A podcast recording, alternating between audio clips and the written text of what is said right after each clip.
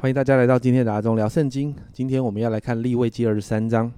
在这一章呢，我们要谈到一个现在很多教会甚至很多弟兄姐妹都很在意的一个主题，叫做节期。节期呢，它的希伯来文的原意是以指定的一个节日节期的意思，也就是百姓在特定的时间所要举行的聚会，而在圣经的里面称为盛会。那今天我们来看一看哦。到底在整个圣经的里面提到哪些节期？最重要的，我们不是去好像要过着过去那些节期的细节，而是我们要明白这些节期和我们现在我们在新约时代，我们跟我们有什么样的关系？首先呢，在进到那些节期的里面，神提到一个很重要的东西。这里说到第七日的圣安息日哦。在二十三章第三节，六日要做工，第七日是圣安息日，当有盛会，你们什么工都不可做。这是在你们一切住处向耶和华守的安息日。神特别又提到安息日，也提到在这一天我们要朝见神，就好像诗篇四十六篇十节这里说：你们要休息，要知道我是神，我必在外邦中被尊崇，在遍地上也被尊崇。你看见没有？在进到那些节期的。之前，神把每一个礼拜我们要守的安息日先放在前面。神期待我们在这一天守安息来敬拜他。接着，我们要进到节期的里面，有三个是春天的节期，都在啊犹太历的正月。第一个是逾越节，在正月十四号；第二个是除孝节，在正月的十五号。接的是出手节，在正月的十六号。那这三个节期都有一些相关的规定，但在对对于我们现在在新约的我们啊来说，其实是有不不一样的意义的。首先呢，我们来看逾越节。逾越节是庆祝神救赎他的子民离开埃及为奴的景况哦。那在这个节期的里面，更是指向神对以色列还有全人类有一个更大的救赎。就是赐下爱子耶稣为人的罪钉在十字架上，完成了救恩。这是逾越节啊。接着提到除孝节，除孝节呢提到的就是要吃那个无效的饼。那个无效的饼呢，其实也叫做困苦饼。目的呢，其实在除孝节的里面呢，要提醒百姓一生一世要纪念他们从埃及地出来的日子。所以每一次他们过。啊，除孝节看到那个无孝饼，就要想起过去在埃及的那一段日子，神借着有形的饼来提醒人纪念神过去的恩典跟大能。那到了新约，对于我们来说，就是要追求圣洁，要除旧更新。好像哥林多前书五章七到八节这里说：“你们既是无效的面，应当把旧孝除尽，好叫你们成为新团。”因为我们逾越节的羔羊基督已经被杀献祭了，所以我们守这节不可用旧孝，也不可用恶毒邪恶的孝，只用诚实真正的无孝饼。接着在出手节的规定里面，在二十三章九到十四节提得很清楚哦。那以色列百姓进入迦南地得地为业之后，他们就把土地所生产和收割的各样出熟的土产。取一部分就归给祭司，当做祭司所当得的。之后，祭司呢会把那个筐子放在耶和华的面前，并且向耶和华神下拜。接着，百姓在耶和华赐福的这个时刻就一起欢乐。在新约，其实就代表主耶稣复活的那一天，正是出手节，象征着复活的主耶稣已经成了碎了的人的出手的果子。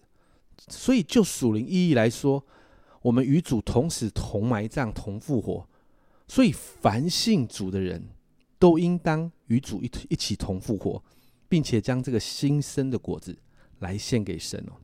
这是出手节。接着我们要来看五旬节，在二十三章的十五到十六节，这里说：你们要从安息日的次日献禾捆为摇祭的那日算起，要满了七个安息日。到了第七个安息日的次日，共计五十天，又要将新数祭献给耶和华。所以五旬节也称为七七节，是从出熟节开始算，满了七个安息日，也就是四十九天，数算俄梅尔献上出熟，期待小麦丰收的节气。所以，因此这一天呢，也称为收割节。在新约当中呢，耶稣升天之后，圣灵在五旬节的时候降临在门徒的身上，所以五旬节其实也称为圣灵降临节。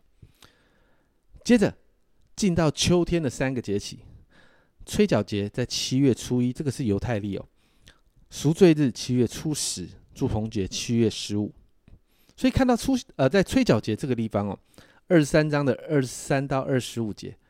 耶和华对摩西说：“你要小谕以色列人说，七月初一，你们要守为圣安息日，要吹角做纪念，当有盛会，什么劳碌的工都不可做，要将火祭献给耶和华。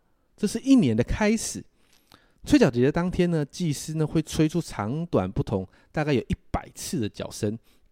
这一些角声是要唤醒百姓，在接下来的九天里面，必须发自内心、很真诚的向神悔改，免得当成审判的时候。”百姓没有办法在神的面前站立，所以就好像约翰一书一章九节这里说的：“我们若认自己的罪，神是信实的，是公义的，必要赦免我们的罪，洗净我们一切的不义。”接着在赎罪日哦，你知道在七月一号吹角节宣告严肃会，到了七月十号那一天的赎罪日，就是洁净灵魂的日子，在那一天要向神承认这一年当中所犯的罪，也要对人彼此认罪。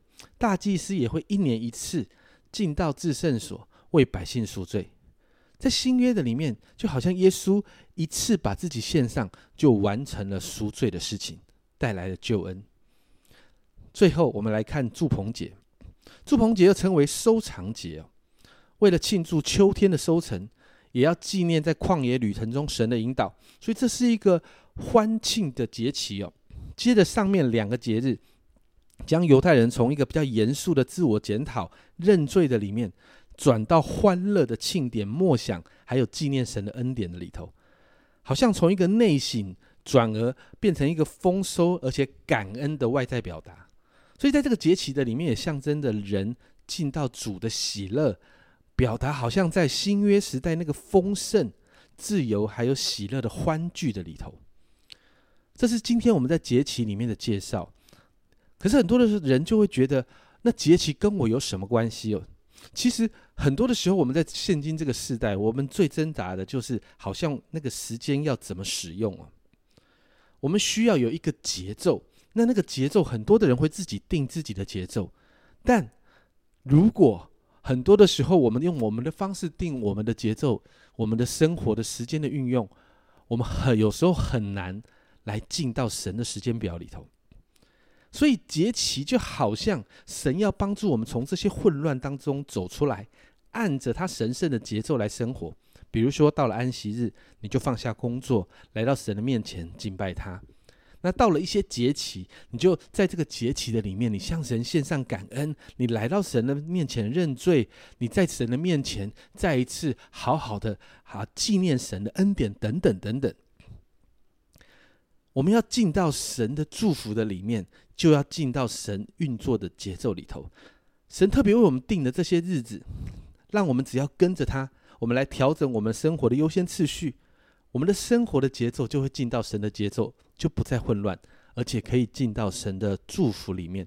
所以这些节期来对我们来说，并非是没有意义的，而且很多的节期都预表了新约好多的事情。因此，了解这些节期。学习进入这些节期的节奏，对我们会带来祝福。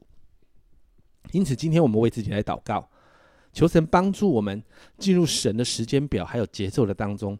神给我们的节期，就是在告诉我们他运作的模式跟节奏。这是一个蒙祝福的节奏跟循环。